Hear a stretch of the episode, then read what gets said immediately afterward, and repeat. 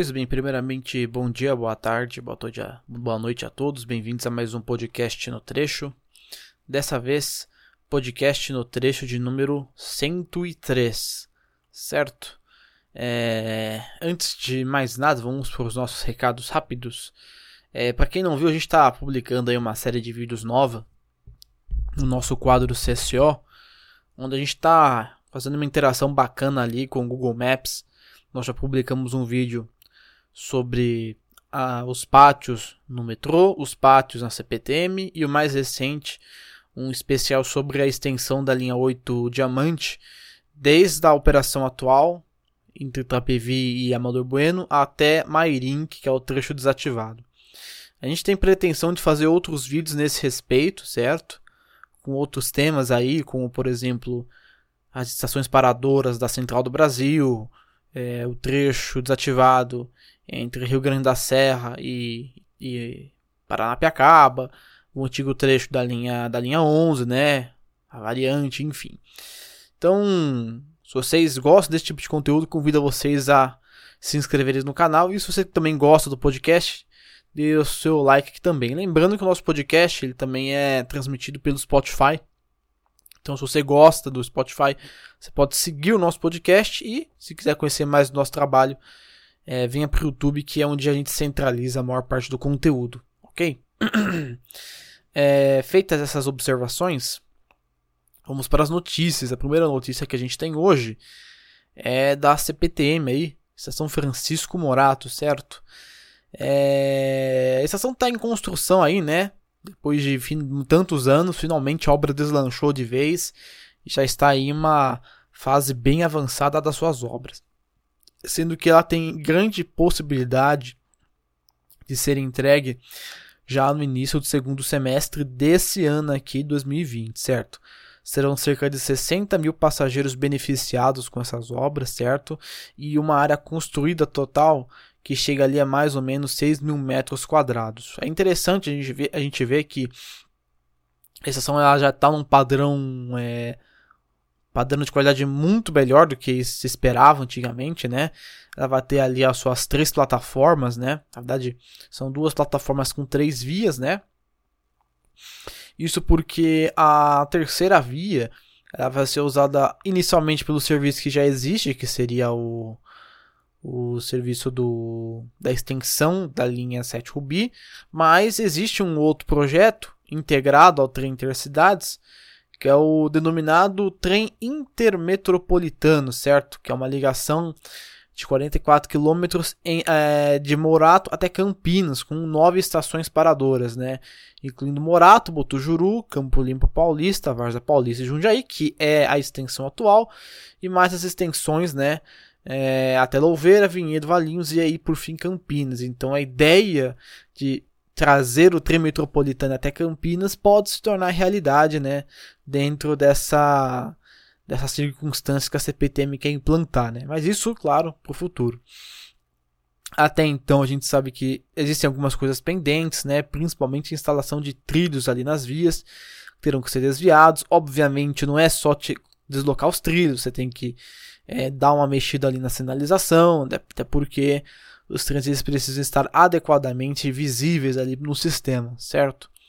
O custo total dessa obra, a obra de reconstrução da estação de Francisco Morato, foi orçado em cerca de 114,9 milhões de reais, um custo que vale a pena ali pelo retorno que ela vai dar no futuro, certo? Então tá aí uma obra bastante importante para a população de Francisco Morato. Muito bem. Nossa segunda nota é em relação à adequação da Avenida Hageb Schoff, certo? O metrô então já se prepara para uma expansão do monotrilho, né? A gente já tem uma expansão que é aquela lá é, de Jardim Colonial, agora pretende expandir ainda mais ali na região de Guatemi. Licitação para o projeto básico foi lançado, certo? Então, esse, esse projeto básico ele é essencial para que você possa de fato pôr a mão na massa e é, executar esse tipo de obra. O objetivo é a readequação de 3 km na Avenida Hageb Schoff.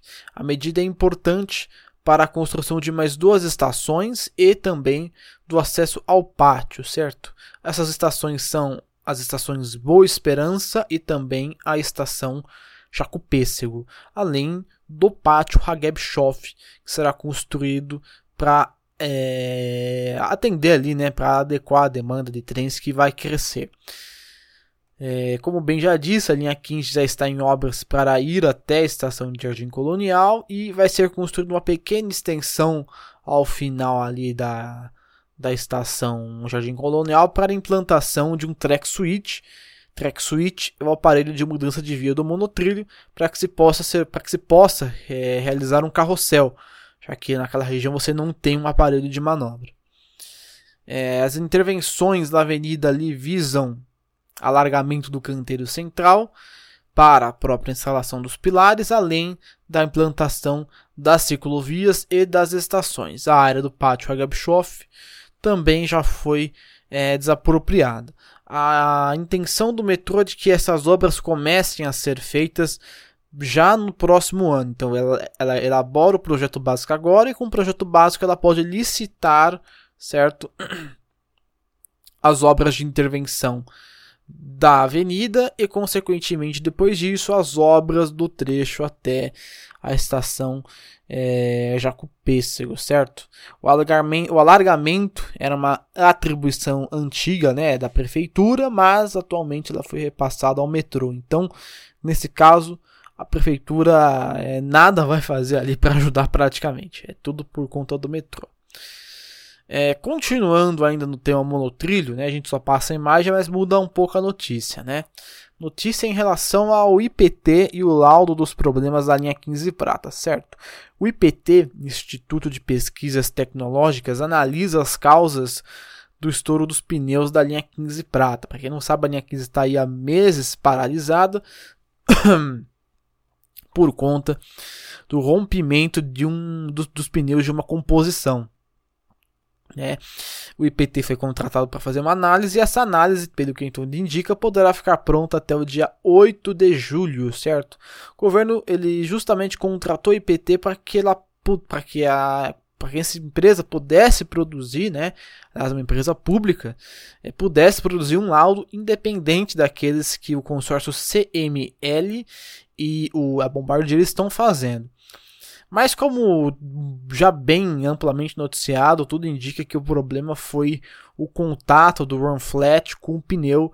Esse contato entre as estruturas acabou é, gerando ali a fricção, a borracha e consequentemente o estouro do pneu, certo? É, aqui tem até uma uma nota aqui, né? O IPT terá a tarefa de realizar ensaios estáticos no conjunto completo de pneus de carga, pneu, roda e run flat e análise do é, no caso, análise dimensional dos componentes, incluindo molas, a calibração de pressão, entre outros testes.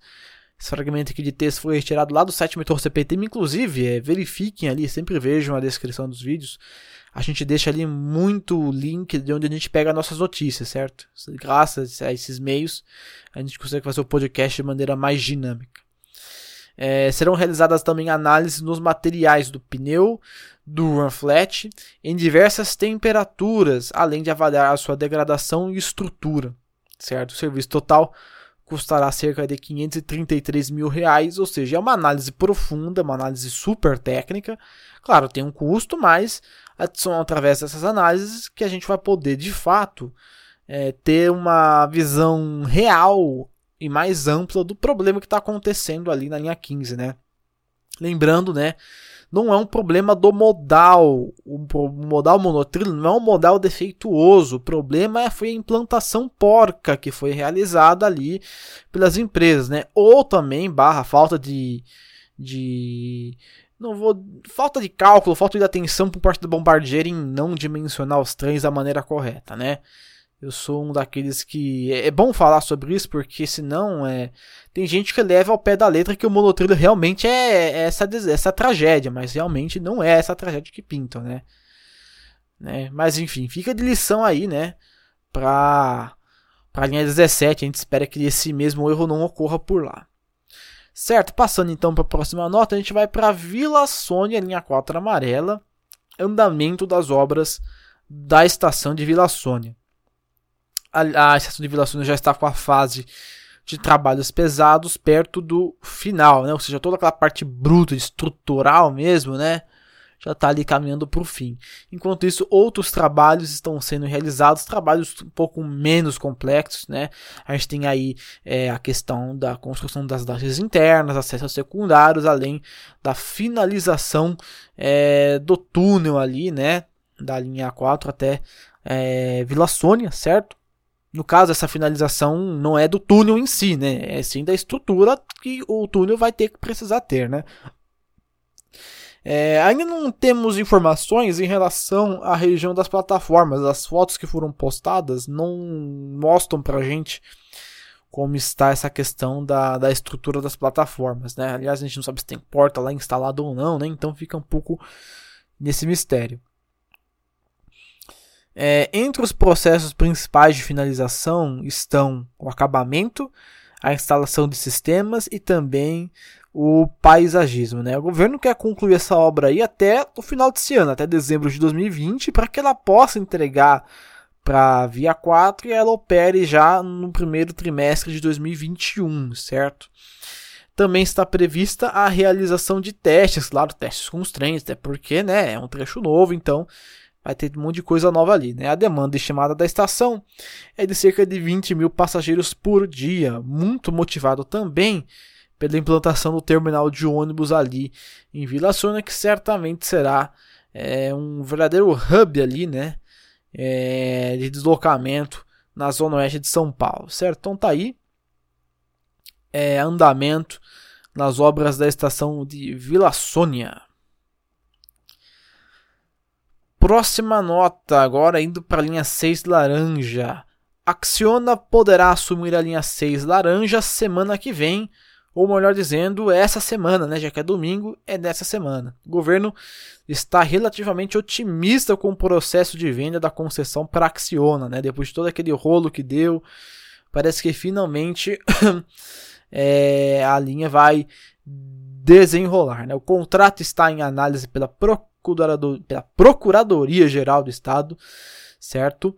E segundo os relatórios da, da Acciona, a compra ela praticamente foi concluída, só necessitando apenas da resolução desses trâmites mais burocráticos. O secretário Alexandre Baldi diz o seguinte aqui, né? Abre aspas para ele. A partir do dia 24 devemos ter esse novo concessionário para que a obra possa ser retomada no prazo exíguo.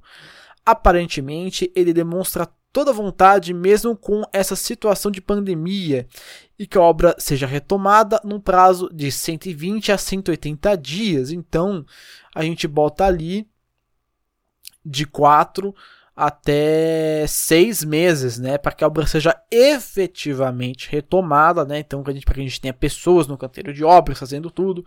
Né? Lembrando que não é só assinar e vai retomar. Não, tem um processo. Eles vão ter que recontratar pessoal, recontratar projeto, enfim. Vai ser um processo um pouco, pelo, pelo menos nessa, nessa retomada, um pouco lento. Mas assim que ele de fato foi engatado, ele vai andar e aí sim, né?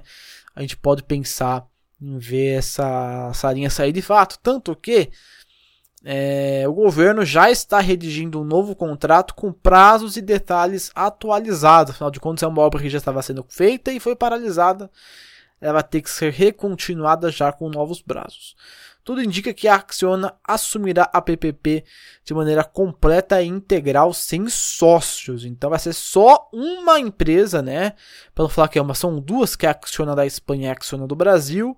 Só elas vão de fato assumir essa obra, né? É, lembrando que esse empreendimento aí, que é tido como a maior obra de infraestrutura do Brasil, está paralisada desde setembro de 2016. Então faz um tempinho aí que a linha 6 não tem ali uma movimentação consistente e considerável. Certo? Passando de linha 6, vamos para a linha 19 Celeste. E a notícia talvez não seja tão boa assim, né? quanto as pessoas imaginam. Suspensão de licitação do projeto básico da linha 19 Celeste, certo? Aparentemente essa pode ser uma notícia considerada ruim, mas não necessariamente ela é ruim, né? E pelo menos pela nota que eu li aqui, tudo indica que isso pode gerar um fruto bom, né? Que é o seguinte: é, licitação foi suspensa pelo Tribunal de Contas do Estado. A suspensão foi aceita após alegações por parte do Sindicato Nacional das Empresas de Arquitetura e Engenharia Consultiva. Segundo eles, o edital prevê apenas a escolha da empresa pelo critério menor preço. Abre aspas aí para esse sindicato. Não é a de selecionar a proposta mais vantajosa apenas do ponto de vista econômico, mas também aquela que atende o interesse público da maneira mais eficiente e produtiva. De nada adianta obter um preço em tese vantajoso e se contratar um serviço completamente ineficiente e prestado com falhas. Pois bem, é, a alegação, o, o, que me despertou interesse foi a alegação ser realmente uma alegação razoável, né? uma alegação sensata. Né? Esses tipos de projetos eles são complexos, afinal de contas, é, é essa licitação é licitação para elaboração do projeto básico, não é o projeto básico, é, é, é o projeto básico, né? Mas não é a construção da linha. Então, é, eles usam esse projeto para poder depois delinear como as coisas vão ser feitas na prática, né? E isso exige uma, um, claro, um custo, porque é uma análise super complexa e ampla, até porque você pode ver aqui na imagem de Enhagaboa até Bosque Maia vai ser um traçado generoso, né? Além do fato de que você tem que ter uma capacitação técnica para isso. É isso que está sendo levado em conta questionamento sobre a extensão do projeto ser longa e complexa, ou seja, é, segundo eles, é, esse projeto ele deveria ser dividido em lotes, afinal de contas, uma empresa só ficar com o trecho de Anhangabaú até Bosque Maia vai ser uma carga muito pesada para esse sindicato, né? Era melhor dividir em etapas e cada empresa cuida do estudo de determinado lote, certo? Em situações anteriores, o metrô realizava duas seleções, uma de teor técnico e outra de teor financeiro. O projeto básico é fundamental para a estimativa de custos e características construtivas, operacionais e operacionais da linha, certo? Poderá ser também utilizado para definir o modelo de concessão para a iniciativa privada. Portanto, o que a gente tem aqui em, em foco é o seguinte, né? A alegação de que o, a escolha do critério pelo menor preço não é justificável. Você também tem que ter um critério técnico para isso, então você tem que ter um custo-benefício nessa jogada. A extensão da licitação, que é a linha toda, deveria ser só, deveria ser puro lotes, facilitaria o trabalho das empresas, certo? E a questão do, do impacto que esse, que esse projeto básico pode ter, porque muito possivelmente através do projeto básico que está sendo licitado agora que a gestão atual vai utilizar esse estudo para modelar a futura concessão da linha, de, da linha 19 Celeste. Lembrando que possivelmente a linha 19 vai ser construída pela iniciativa privada, será uma PPP integral. Dizem até que o modelo de desapropriação vai ser totalmente diferenciado para acelerar essas obras aí, até mesmo tendo em vista que essa questão de desapropriação geralmente é o que mais trava ali, né? Na hora de você fazer uma obra desse porte. Certo? É, a estimativa da demanda da linha 19 Celeste é de cerca de 630 mil passageiros por dia, além de uma frota ali de é, 47 trens para o trecho todo. Então, é uma linha de grande porte, uma linha complexa e que tem que ter todo cuidado ali para de fato ela ser é, elaborada de forma a causar o menor prejuízo possível para o futuro. Afinal de contas, são estudos mal feitos que geram situações complicadas no futuro. Então tá aí, questão da linha 19 Celeste em pauta. Próxima nota, essa é uma nota rápida, né? Acabou parecendo de surpresa, mas é uma nota importante, né? CPTM vai reduzir o horário de operação. Ah, de cara você já deve se assustar com esse título, né? Como assim vai diminuir o horário de operação? Calma lá, que talvez não seja tão drástico assim, mas vai afetar um pouco, às vezes, aqueles que é, saem ali um pouco mais tarde do trabalho. A ação vai ser aplicada apenas apenas na virada de sábado para domingo. Na virada de sábado para domingo, a gente tem a extensão do horário da meia-noite até uma hora da manhã. Então, é, no caso da CPTM, ela abre às 4 horas da manhã de sábado e vai fechar uma hora da manhã do domingo, certo? Nessa situação, a operação será encerrada às 0 horas, assim como em todos os dias da semana. E essa mudança será aplicada a partir do dia 23 de maio, 23 de 5 de 2020, a mudança será aplicada. Muito provavelmente essa mudança está sendo feita por conta do coronavírus, né? por causa dessa pandemia, então a gente vai ter essa redução do horário, uma vez que não tem ali a, aquela demanda noturna tão forte, é, você vai acabar então dando. Houve esse espaço de sobre e vai diminuir ali esse horário. Segundo o que eu ouvi falar, não vai ser, uma, não vai ser algo permanente, somente para esse período um, de pandemia, certo? Então tá aí nossa notícia ali sobre a mudança de horários na CPTM. Prosseguindo então para uma nota além do trecho, que é aquela nota onde a gente sai de São Paulo e passa para outro lugar aí do Brasil afora, né? Ou São Paulo afora também, né? Enfim, nossa notícia de hoje é da Supervia. E a informação que chega para a gente é a seguinte: Supervia tem queda de 33,9% no número de passageiros, certo? A Supervia, é, no sábado, dia 16 de maio, de 2020 registrou cerca de 21.291 passageiros a menos na operação, certo? Isso é, se trata aí de um reflexo direto das medidas que o governo do que o governo fluminense tem tomado contra o coronavírus. Para se ter uma noção de como as ações estão sendo bem restritivas por lá, na sexta-feira, dia 15 de maio, a queda de passageiros foi de 404.983 passageiros, né? Que não adentraram ao sistema, né? Ou seja, uma queda ali de 66,84% comparado com dias semelhantes. Então, é, realmente o pessoal tá deixando, já não usava muito trem, agora não usa mesmo, né? Que é muito complicado né? E segundo as estimativas da Supervia, desde o dia 14 de março, certo? 14 de 3 de 2020, a Supervia deixou de é, transportar 17 milhões 565 mil 250 passageiros. Isso é ruim, até por conta de questão financeira da, da empresa, né? É, é um sistema que ele passou por uma queda drástica da demanda. Quem, para quem não sabe, a Supervia hoje, todo o sistema Supervia não consegue um milhão de passageiros por dia. É, antigamente, na época da CBTU, você tinha bem mais de um milhão por dia ali na Supervia, né? nos mesmos traçados. É um fenômeno um pouco estranho, né? Entender o que aconteceu nessa região, mas, né? Infelizmente, né? Ou felizmente, a demanda está caindo as pessoas aparentemente estão se ficando um pouco mais conscientes em relação a isso, mas, claro, se for necessário ir ao trabalho, é, claro, use máscara, se previna, lava as mãos, porque é importante. Quem puder ficar em casa, fique. Quem não puder, eventualmente vai ter que trabalhar, porque é de alguma atividade essencial, porque realmente está no, no desespero.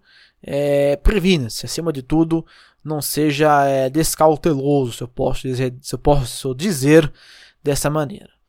Certo? Então essas foram as nossas notas é, além do trecho. Vamos então para a caixa de sugestões. Na caixa de sugestões nós praticamente não tivemos nada. Né? Tivemos apenas um apontamento aqui, feita pela inscrita é, Priscila Araújo, né? que foi justamente uma hora atrás da, da, da gravação do podcast. Eu estou gravando o podcast agora, é domingo, 10 horas da noite. Aliás, é. Se o podcast eventualmente tá, estiver saindo em data errada, por conta que o, a grade horária aqui, às vezes, ela não tem mais a regularidade de sempre, né? Ah, devido ao coronavírus mesmo, a rotina mudou aqui totalmente. Eu não consigo mais gravar, inclusive lives, né? Não consigo gravar nem live mais no horário que eu quero. É, ela faz o apontamento aqui, faz uma da extensão da linha 7B, por favor, se for possível provavelmente se referindo àquela nossa série de vídeos do CCO, né, que então a gente está pegando o Google Maps e mostrando um pouco das coisas. Possivelmente a gente vai, a gente pode pensar em fazer da, da, linha 7 Ruby. Mas se pensar em fazer da linha 7, por que a gente não faz sobre o TIC? Né, já que é uma coisa mais interessante. Certamente seria uma coisa que as pessoas aprovariam. Então, né? A gente está aberto a sugestões ali em relação a, ao nosso quadro CCO, essa exploração via Google Maps, né? a, a gente está vendo aos poucos ali e as melhores sugestões a gente, claro, vai acatar e vai fazer o vídeo, né? Na medida do possível. Então não deixe de deixar seu comentário, sua sugestão, né? Que é muito importante pra gente. E claro, a, a caixa de sugestões agora está sendo feita na aba comunidade. Geralmente um ou dois dias antes do podcast ir pro ar, eu vou aqui na aba comunidade, né? Você pode, se você tiver com o seu smartphone, você entra aqui no canal, né? vai ter aqui a barra de superior, início, vídeos, playlists e comunidade. E na aba comunidade, você pode ver as nossas postagens e comentar ali o que você quer comentar. Pode ser uma crítica, uma sugestão, uma pergunta, enfim. É o seu espaço para deixar ali sua opinião, comentário sobre qualquer coisa, sobre o nosso canal, sobre o sistema, sobre alguma pergunta que você tenha dúvida, enfim. É o espaço de vocês, certo? Então, como, como, a, gente, como a gente só teve essa aí no, no esse, esse aviso ali, né, na nossa caixa de sugestões, a gente vai então para as fotos da semana, né? Por enquanto ainda não temos um formato muito bem elaborado para pegar foto dos inscritos, mas eu estou pegando foto aqui de grupos de WhatsApp que eu tenho de pessoas que eu tenho contato, certo? Primeira foto então, série 8500 lá na estação de Calmon Viana. Foto feita ali pelo Alan Freitas, Mr. Dolinho ali na zona leste de São Paulo ali, deve ter procurado ali por notícias do lendário Mr. Gerdau, né? Infelizmente Mr. Mr. Gerdau está sumido aí da, da praça, né? Bela foto aí do Alan Freitas, Mr. Dolinho. Próxima foto aqui. Essa foto talvez não deveria estar aqui, mas é uma foto rara. Eu vou passar para a próxima. É, quem viu, viu. Quem não viu, vai ver de novo. É... Foto do Diego Silva entre Jurubatuba e Autódromo, é aquela ponte ali.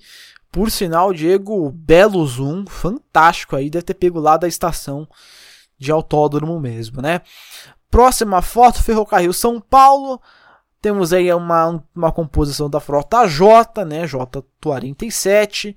É, tudo que indica ali lá no EPB, né? Muito bonita a foto do Ferrocarril São Paulo.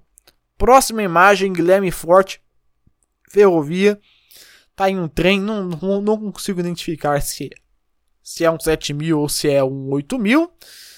Mas aparentemente tá ali perto da região de Socorro, né? Lá no fundo tem outro trem também, né? Parece que é um trem partindo, um trem chegando. Bela foto aí do Guilherme Forte. Próxima imagem aí, Matheus Barbosa do canal The Railway. Aliás, se inscreva no canal The Railway. Canal excelente ali traz uma traz informação de, de maneira descontraída. Tá aí dois trens da série 3000, muito no que me parece da estação Moca, certo? Um com destino a Mauá e outro ali só parado, deu falha, não sei, tá até com porta aberta no meio da via. Bela imagem aí do Matheus Barbosa. E para finalizar nossas fotos da semana, Nicolas Gordiano com a foto ali do Série 500 fase 1 o vulgo Frota F já é, repaginado pela Via Mobilidade, né? É, a gente não sabe quando esse é, treino da Frota F vai voltar, mas eu garanto que tanto a VM quanto os técnicos estão dando o máximo de si para poder fazer com que essa composição volte, volte a operar ali nos trilhos da Zona Sul, certo?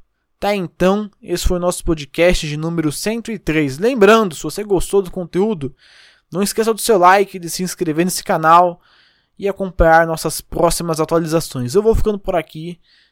Espero que vocês tenham ali uma boa semana e até a próxima edição do podcast no trecho.